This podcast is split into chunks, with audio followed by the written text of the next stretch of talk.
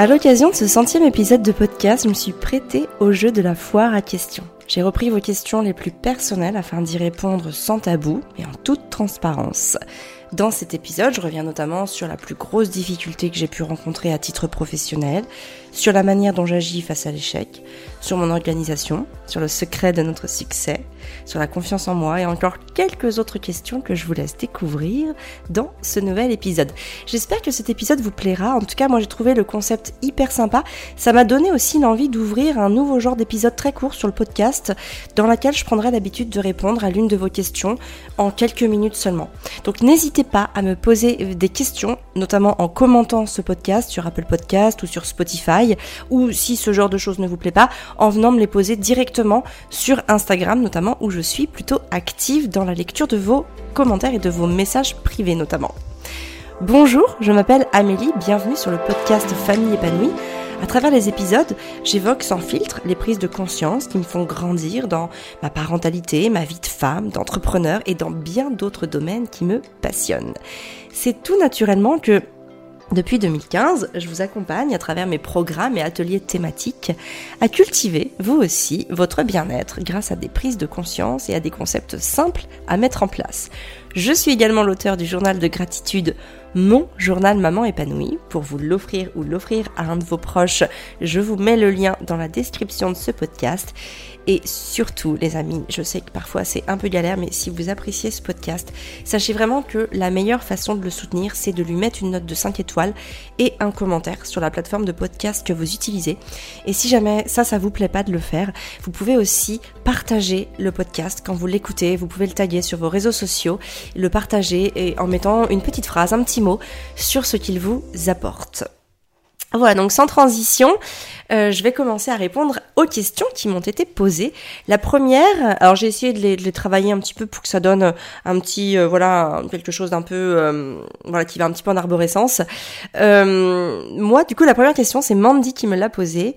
Et elle m'a posé la question, as-tu toujours cru en toi et en tes capacités? Je trouvais que c'était une période, euh, une période, une question très intéressante parce que justement il y a des périodes, euh, en tout cas moi je suis traversée par énormément de périodes, des périodes dans lesquelles je vais me sentir très très bien, et puis d'autres périodes où je me sens euh, beaucoup plus vulnérable, beaucoup plus fragile, beaucoup plus faible. Je les assimile à, des saisons. Alors il y a les saisons, on connaît évidemment le rythme des saisons printemps, été, automne, hiver, avec toutes les déclinaisons que cela comporte. Il y a aussi pour moi un rythme euh, intérieur de ces saisons, qui ne sont pas d'ailleurs forcément reliées aux saisons euh, climatiques. Et quand je vais mal, je sais que je suis en train de traverser un hiver. Et cet hiver-là, en fait, c'est aussi un moment important parce que, ben, en fait, c'est un moment où on va pouvoir peut-être laisser euh, les choses se reposer à plat sans y toucher. Et je sais aussi qu'après l'hiver, bah, il y a le printemps. Donc ça m'aide aussi quelque part à pouvoir me reprojeter ensuite dans quelque chose. Et c'est ce qui me permet aussi de ne pas ancrer euh, la lassitude, le, le, petit moral ou toutes ces choses-là qui peuvent venir bah, m'obscurcir, on va dire, le quotidien. Donc voilà, il y a toujours des périodes de doute et d'incertitude. En tout cas, moi, j'en vis énormément. Encore aujourd'hui, bien évidemment. Je je suis tiraillée par le doute. Alors je vais pas dire en permanence, mais régulièrement, je suis tiraillée par le doute. Il y a des jours où euh, j'ai l'impression que je sers à rien. Euh, que que je, il y a des jours aussi où je me dis que l'impact de ce que j'ai envie de transmettre, ben non, ça, ça n'a pas l'impact que je veux, de ce que j'aimerais, etc. Euh, donc bien sûr que je suis toujours euh, tiraillée par toutes ces choses-là, mais je pense que c'est important de, de prendre le temps de se replier pour mieux conquérir. En tout cas, c'est ma vision des choses. Et euh, j'avais lu d'ailleurs il y a quelques il y a quelques semaines, j'ai lu un livre, euh, c'était Ma vie mon rêve de Céline Dion. Parce que je, trouve que Céline Dion est, est une est une euh, est une femme extraordinaire avec une carrière hyper inspirante. Et, pour avoir cette carrière là, j'imagine bien qu'il faut y avoir, enfin doit y avoir une autodiscipline et voilà, et, un mental et, tout ça. Et du coup, j'ai lu son autobiographie, qui était d'ailleurs euh, délicieuse à lire. Et, euh, ce que j'ai aimé par rapport à ça, ça m'y fait penser là, c'est que René, donc son mari, euh, disait que quand il y avait des choses qui n'allaient pas, souvent ça pouvait aller en cascade et donc il valait mieux se replier. Et du coup, j'ai voilà, ça, m'est resté et c'est vrai que je trouve que l'idée de prendre le temps de se replier pour mieux conquérir euh, est quelque chose de mais de très valable. Pourquoi? Parce que quand on, quand on s'épuise à faire quelque chose, ça va rien donner. Parce que si on n'a pas réfléchi à ce qu'on veut faire, si on n'est pas sûr de soi, si on n'a pas pris le temps de se poser sur, pour redéfinir euh, sa stratégie, ou en tout cas son objectif, et puis la manière dont on veut s'y prendre pour y aller, ça ne fonctionnera pas. Et on risque bah voilà, de, donner des fameux, euh, les fameux coups de coups d'épée dans l'eau. Euh, alors que prendre le temps de se replier, voilà, s'absenter quelques instants, quelques minutes, quelques semaines, quelques mois, euh, prendre ce temps de se poser, de réfléchir, de clarifier les choses, et eh ben ça va permettre de revenir et de mieux conquérir. Donc voilà. Alors est-ce que j'ai toujours cru en moi, au fond de moi?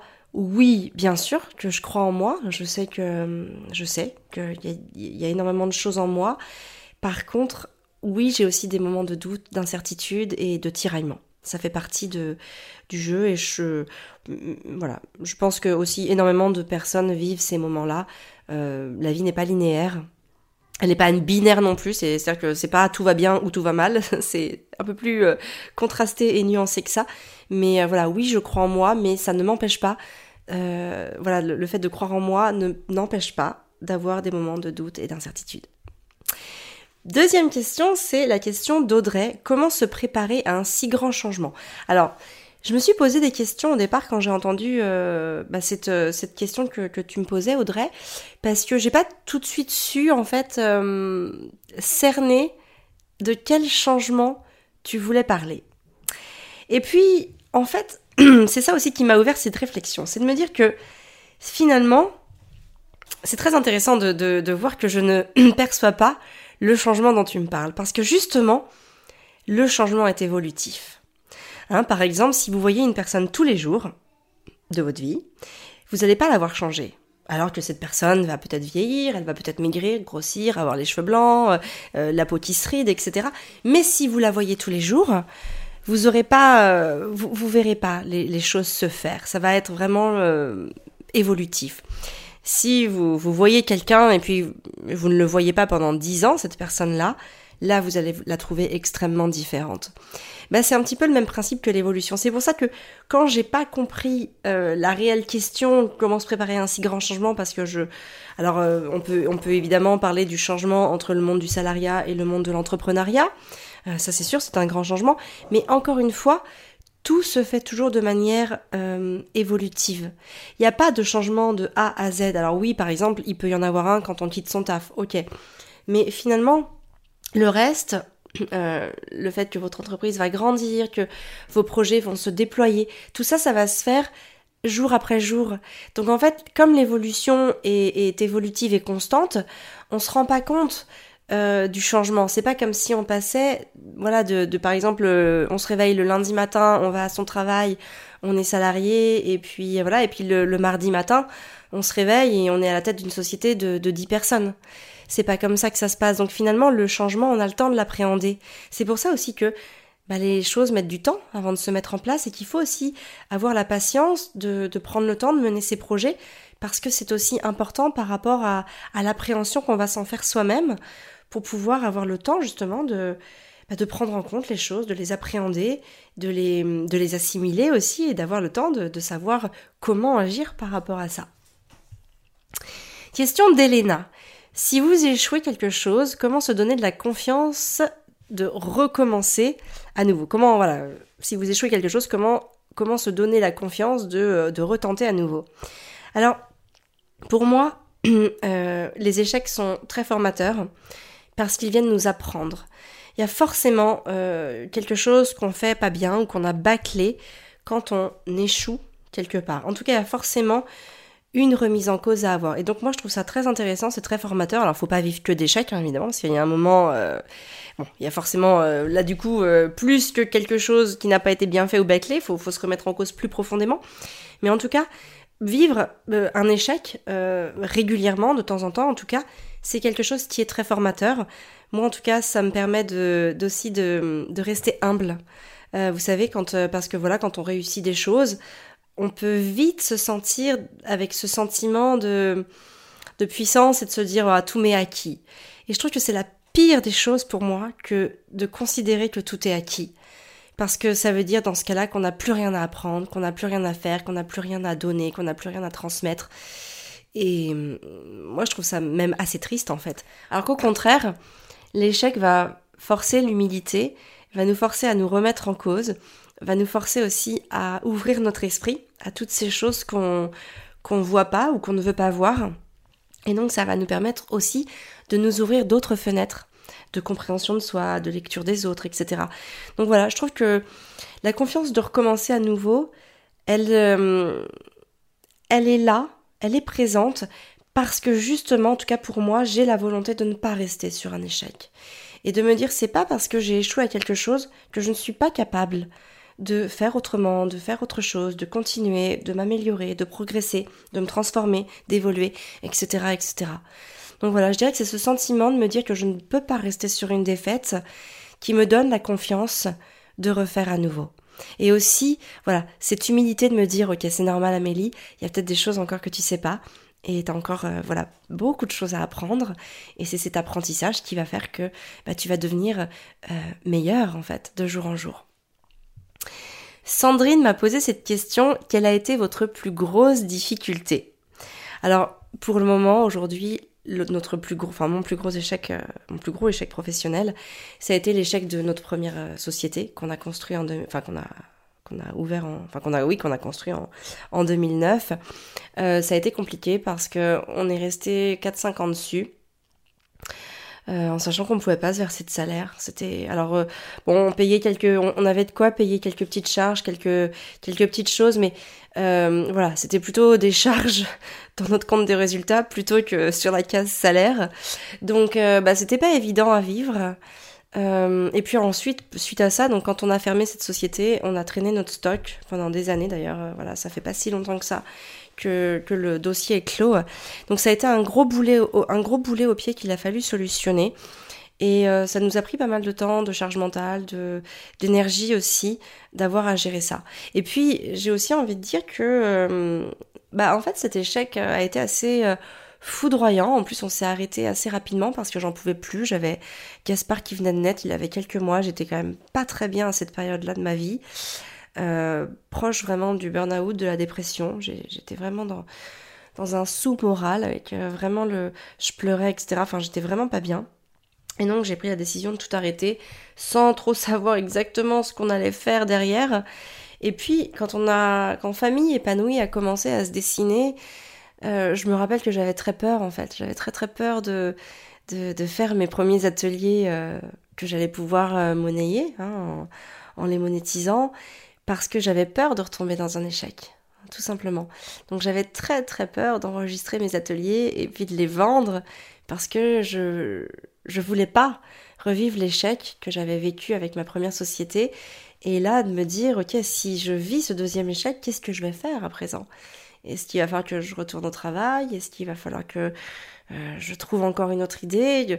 Voilà, j'avais peur de me confronter à cet échec. Donc en fait, je préférais rester dans l'improductivité. Alors, pas de l'improductivité totale parce que je, commençais donc à créer du contenu sur mes problématiques d'ailleurs euh, de, jeune maman, mais j'avais peur de me lancer dans, dans, le fait de les monnayer parce que, euh, parce que voilà, je, je voulais pas revivre cet échec-là.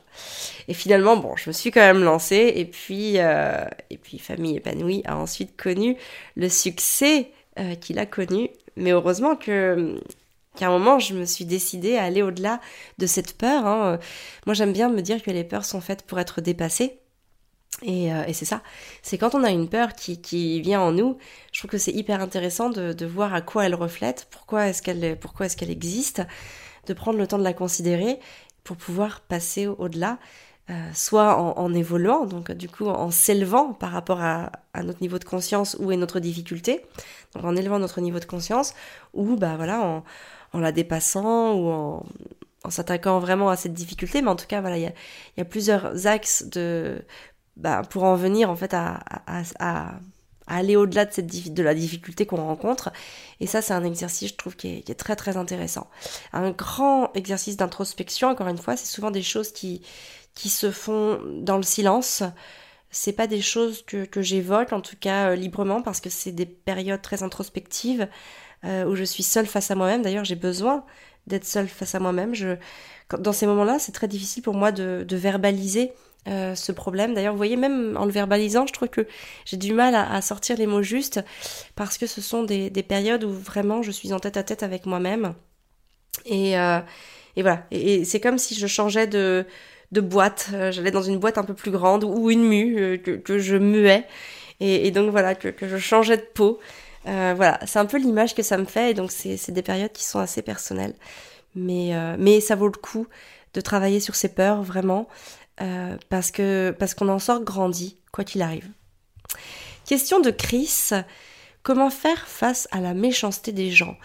Je tenais à, à, parler de cette. De, de, quand j'ai lu sa question à Chris, j'ai tout de suite dit celle-là, je vais l'inclure dans, dans, dans, ce podcast, euh, notamment parce qu'il n'y a pas si longtemps que ça, notamment, moi je ne me considère pas comme une influenceuse, mais, euh, mais en tout cas, je sais que j'ai été au courant d'une influenceuse qui s'est donné la mort il y a quelques semaines, juste avant Noël. J'ai trouvé ça assez triste. Et cette, euh, cette mère de quatre enfants euh, était notamment euh, harcelée en fait en permanence par, par ce qu'on appelle des haters. Donc les haters, enfin les haters au pluriel, hein, s'il n'y en a pas qu'un en général, sinon le, mal est moindre. Mais ce sont des gens en fait qui viennent déverser leur, leur colère, leur tristesse, leur méchanceté à travers des messages, des commentaires. Et, euh, et donc évidemment, nous, on a été aussi, alors même si on est, même si on n'est pas influenceur, le fait que parfois, bah, comme on a montré notre vie de famille, on a montré un peu notre quotidien, donc il y a eu des gens en fait qui se sont autorisés à venir porter un jugement sur ce que l'on faisait. Euh, d'ailleurs, je sais pas si vous l'avez remarqué, mais quand même depuis quelques mois, d'ailleurs même avant cet épisode tragique pour cette pauvre pauvre femme, euh, j'avais pris la décision moi-même de, de commencer à à moins nous exposer. Parce que oui, il y a des gens qui viennent s'autoriser à, écrire des choses pas gentilles sur soi. Alors le, réseau de prédilection, j'ai envie de dire, c'est un peu Twitter. Twitter, c'est vraiment euh, un réseau. Pour moi, Twitter devrait quasiment être fermé tellement il y a de haine sur cette, euh, enfin sur ce réseau social. Donc moi, j'y vais pas, euh, j'y vais jamais. Donc je suis pas trop impactée. Par contre, je sais que Fabien y va, mais il prend le soin de ne pas me dire ce qui s'y dit. Et par contre, quand c'est des choses que je vois, alors que ce soit sur YouTube, que ce soit sur Facebook ou que ce soit sur Instagram, je bannis systématiquement les gens. Et il y en a même, parce que bon, voilà, on a, on a toujours écho de certaines choses qui nous haïssent parce qu'on bannit les gens. Mais le truc, c'est que on peut pas accepter ça. On peut pas accepter qu'il y ait des gens qui viennent euh, dire des, des, des horreurs sur notre quotidien, sur notre vie, sur notre façon de faire. Moi, je sais que quand je suis pas d'accord avec quelqu'un, une vidéo que je regarde ou un podcast que j'écoute, en fait, ça me vient même pas à l'idée d'envoyer un message de haine ou de colère euh, à cette personne-là. Alors déjà, évidemment, parce que premièrement, je ne ressens ni haine ni colère, juste un désaccord. Et, euh, et puis voilà, donc euh, comme je n'accepterai pas, euh, enfin je, je n'accepte pas qu'on le fasse pour moi, déjà j'irai pas le faire pour les autres. Et donc j'ai pris cette, euh, cette manie, ce réflexe pour me protéger de bannir toutes ces personnes-là qui viennent tout simplement déverser leur colère, leur haine, leur tristesse, leur morosité, euh, voilà. Et donc, euh, bah, c'est ma manière à moi de, de, de ne pas être euh, face à cette méchanceté. voilà, tout simplement. Et puis aussi, il y a aussi autre chose que je me dis, c'est que de toute façon, les gens qui viennent laisser, qui viennent déposer des messages de ce genre-là, ce sont forcément des personnes qui sont à un degré de conscience inférieur au nôtre.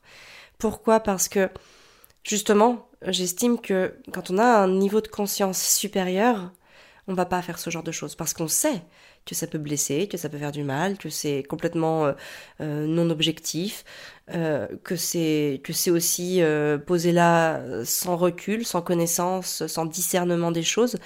Et donc voilà, j'ai avec le temps aussi j'ai plus on va dire de de, de la compassion pour ces gens-là. Presque, j'ai envie de les aider et de leur dire, c'est, vous devez avoir une vie bien triste pour venir déposer ça sur, euh, sur des vidéos, sur des podcasts, sur des posts euh, ou en message privé. Enfin, d'ailleurs, c'est plus souvent en message public, mais voilà, je, je, je compatis avec vous par rapport à la vie que vous devez vivre. Ça doit pas être facile tous les jours dans votre quotidien pour avoir autant de haine, de colère et de tristesse en vous.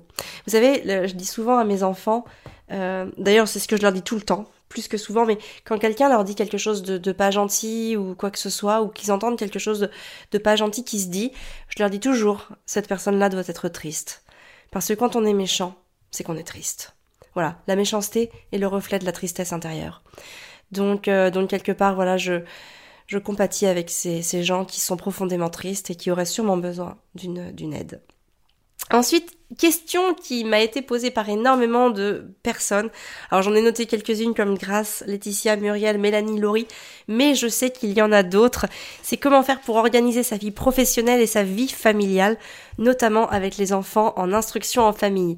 Alors je vais consacrer ce sujet au podcast numéro 101, donc le prochain podcast si vous écoutez celui-là. Mais en tout cas, ce que je peux vous donner déjà comme élément de réponse, c'est que c'est vrai que pour travailler avec ses enfants, on a besoin de temps de calme pour réfléchir, pour créer, pour produire, et c'est pas toujours facile avec les enfants qui font du bruit. Ce qu'il faut pouvoir éviter de se dire, c'est je peux pas bosser parce que les enfants font trop de bruit et qu'ils me sollicitent. Ça, c'est quelque chose, si vous déjà vous partez comme ça, ça risque d'être compliqué. Moi, en tout cas, justement, c'est quelque chose que j'ai mis de côté. Et au contraire, euh, je trouve que j'ai mis en fait mon attention, mon focus sur le fait de ne pas chercher à reproduire ma vie euh, comme si j'étais au travail en entreprise ou si j'avais pas d'enfants.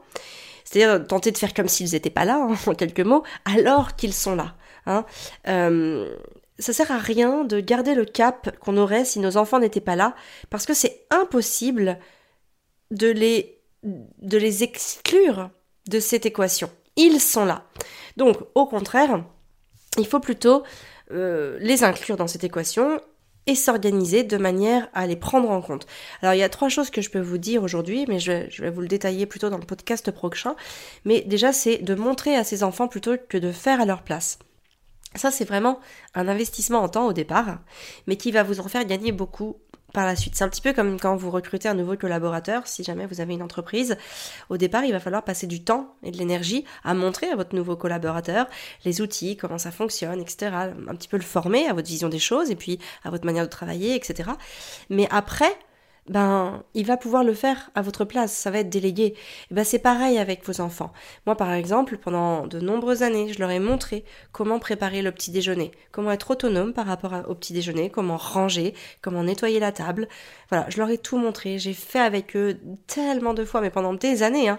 Et ben aujourd'hui, depuis de nombreux mois aujourd'hui, je dirais que ça fait quasiment un an à présent qu'on fonctionne comme ça, je ne m'occupe plus du petit déjeuner. Je ne suis absolument plus là petit déjeuner. Je ne vais même pas en cuisine avec eux, sauf si j'en ai envie. Il y a des matins où j'ai envie de partager ce moment-là avec eux, alors j'y vais. Mais le reste du temps, du coup, c'est un moment de travail pour moi. Parce que en plus, les enfants sont occupés, ils ont chacun des missions très précises à faire, donc j'ai même pas besoin d'intervenir, ils sont très calmes. Donc moi, en fait, en plus, c'est suite à mon Miracle Morning, euh, je suis dans un état justement hyper euh, serein euh, et productif pour travailler. Donc du coup, ça, ça me permet vraiment de, faire des choses euh, de qualité, de travailler sur mes gros blocs de la journée. La deuxième chose, ça va être de répartir ses missions. Hein, certaines missions ne nous demandent pas une, extrême concentration. Hein. Je pense notamment à la compta, classer des papiers, relever sa boîte mail, répondre à des messages. Tout ça, ça peut se faire même si les enfants sont à côté et qu'ils jouent. Parce que malheureusement, moi, je sais que quand j'observe mes enfants, des fois, ils font du bruit, mais c'est pas qu'ils se chamaillent, c'est qu'ils jouent.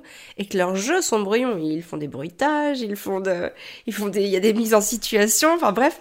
Tout ça, ça fait du bruit. Je pense que vous voyez tout à fait de quoi je parle, hein. Il n'y a pas, il a pas que les chamailleries qui ramènent du bruit. Hein. Des fois, simplement le fait de, jouer tranquillement, bah, ça fait du bruit. Donc voilà, j'essaye de répartir mes missions sur la journée pour me dire, ok, si vraiment il y a un moment c'est trop bruyant, euh, etc., je vais pouvoir faire des choses qui me demandent un peu moins de concentration. Et enfin, la dernière chose, ça va être se focaliser sur un ou deux gros objectifs par jour, en sachant que voilà, plus vous avez des enfants qui sont petits, plus euh, bah, moins vous réaliserez vos objectifs. Donc peut-être en avoir que un, par exemple, sur la journée pour commencer. C'est toujours préférable d'avoir la sensation d'accomplissement que la sensation d'échec. Hein. C'est-à-dire que par exemple si vous fixez deux objectifs dans la journée, deux gros blocs de travail, mais que vous avez réussi à en faire qu'un, le soir, vous allez garder de votre journée que bah il y en aura il y aura un bloc d'objectifs que vous n'aurez pas réussi à faire. Alors que si vous en faites qu'un, et que vous faites que celui-là, le soir, vous aurez la sensation d'accomplissement parce que vous aurez réussi à faire votre objectif. Et si jamais vous arrivez à en faire un deuxième, waouh, là vous allez vous sentir Wonder Woman. Donc j'ai envie de dire que c'est vraiment important de, de garder des, des objectifs qui soient, euh, qui soient vraiment connectés aussi à vos possibilités. Quand on a des jeunes enfants, eh ben c'est sûr qu'on n'est pas aussi productif qu'une journée passée en entreprise euh, ou, euh, ou que si nos enfants n'étaient pas là 8 heures de la journée. Donc c'est important de se servir aussi de, bah, de ses enfants. C'est-à-dire que, enfin, je vous l'expliquerai plus en détail dans, le podcast prochain, mais je sais que mes enfants aussi m'aident à faire des pauses euh, et à me dire aussi, il y a des moments, vous savez, quand vous êtes... Euh, vous avez envie de finir, mais vous y arrivez plus, et là vous essayez encore, encore, vous, voilà, vous essorez un peu votre cerveau. Bah non, c'est préférable de faire une pause. Et c'est aussi bah, dans ces moments-là que les enfants, c'est, intéressant de les avoir à côté parce que bah, ça nous permet aussi nous-mêmes de nous couper pour aller faire une petite pause. Autre question, comment faites-vous pour trouver l'équilibre? Alors, la notion d'équilibre, elle est très présente. C'est Megan hein, qui nous pose cette question. Nombre d'entre nous sont, ceux qui veulent mettre euh, énormément d'énergie à équilibrer les deux versants de leur vie, notamment bah, le temps pro et le temps perso. Et finalement, on a l'image de la balance avec euh, nous au milieu de tout ça, en train de faire ce qu'on peut pour maintenir l'équilibre. Et en fait, j'ai envie de dire qu'il n'y a rien de pire que l'équilibre, parce que lorsque vous allez pencher plus d'un côté ou de l'autre, il y a forcément un côté de la balance, du coup, qui va se retrouver en souffrance. Et du coup, je trouve que l'idée, c'est plutôt de essayer de faire un Scrabble de sa vie, donc pour pouvoir écrire professionnel et personnel grâce aux lettres communes plutôt que de, chercher l'équilibre. Voilà pour la métaphore que vous pouvez avoir en tête. Parce qu'en fait, l'un va vraiment rentrer au service de l'autre. En tout cas, moi, c'est comme ça que je m'organise. C'est un petit peu ce que je vous disais, notamment avec les enfants tout à l'heure et le fait de faire des pauses. On peut pas être concentré toute la journée. Mon cerveau, il, il fonctionne par fraction euh, de temps de concentration, des plages qui vont entre 60 et 90 minutes environ. Et donc, ces moments de pause, et notamment avec les enfants, vont venir me nourrir autant qu'ils vont nourrir les enfants. Donc c'est aussi une très belle façon de se reposer et de prendre soin de soi. Parce que on n'est pas fait pour être soumis à une seule fonction. Hein, le monde du, enfin le fonctionnement du monde professionnel nous rend esclaves parfois d'un fonctionnement qui n'est pas adapté à notre rythme naturel. Les humains ont évolué pendant des millions d'années en mode chasseur-cueilleur avec du temps pour chercher à manger et du temps pour eux, en fait, les chasseurs-cueilleurs avaient énormément de temps à passer avec leur famille parce que une fois qu'ils avaient été ramasser euh, leurs euh, leur baies, leurs racines, enfin bref, qu'ils avaient été chercher à manger, chasser un peu, etc. Le reste de la journée, en fait, c'était souvent du temps de loisir. Et le truc qui s'est passé il y a environ, euh, allez, 10-12 000 ans, il y a eu la révolution agricole qui a eu lieu et qui a amené les humains à se rendre tributaires d'un mode de fonctionnement indépendamment de leur volonté d'ailleurs, hein, parce qu'ils ont fait ça dans le but de, faire accroître leur confort, mais finalement quand on observe les choses, le prix à payer a été cher. Je vais pas, je, vais pas rentrer dans les détails dans ce podcast, dans ce podcast. Oula, j'arrive pas à le dire dans ce podcast-là, mais en tout cas, je trouve que c'est, c'est, bah, enfin, c'est juste, euh, c'est, extrêmement enrichissant d'avoir ça comme connaissance parce que il faut pas se rendre esclave d'un mode de fonctionnement. Et voilà. Et donc pour ça, bah moi en tout cas, avoir une activité indépendante me permet de cultiver mon précieux, euh, alors équilibre si on veut l'appeler comme ça, mais justement de pouvoir surtout imbriquer mon temps familial et professionnel au cœur même de toutes mes journées. Avant dernière question de Catherine qui me demande quel est le, le secret de votre succès. Je dirais en, quelques mots, ne, ne pas abandonner. Euh, c'est vraiment de toute façon ce qui fait la différence entre ceux qui y arrivent et ceux qui y arrivent pas. C'est la seule chose. C'est le fait de ne pas abandonner. Alors évidemment, euh, ça sert à rien non plus de rentrer dans une forme de témérité, et pour ça, il faut pouvoir apprendre euh, de nos erreurs, mais aussi de nos réussites, hein, parce que c'est intéressant d'apprendre de ses erreurs, mais c'est aussi pouvoir, euh, enfin intéressant de pouvoir euh, apprendre de ses réussites pour pouvoir les reproduire, et puis aussi de s'inspirer des autres.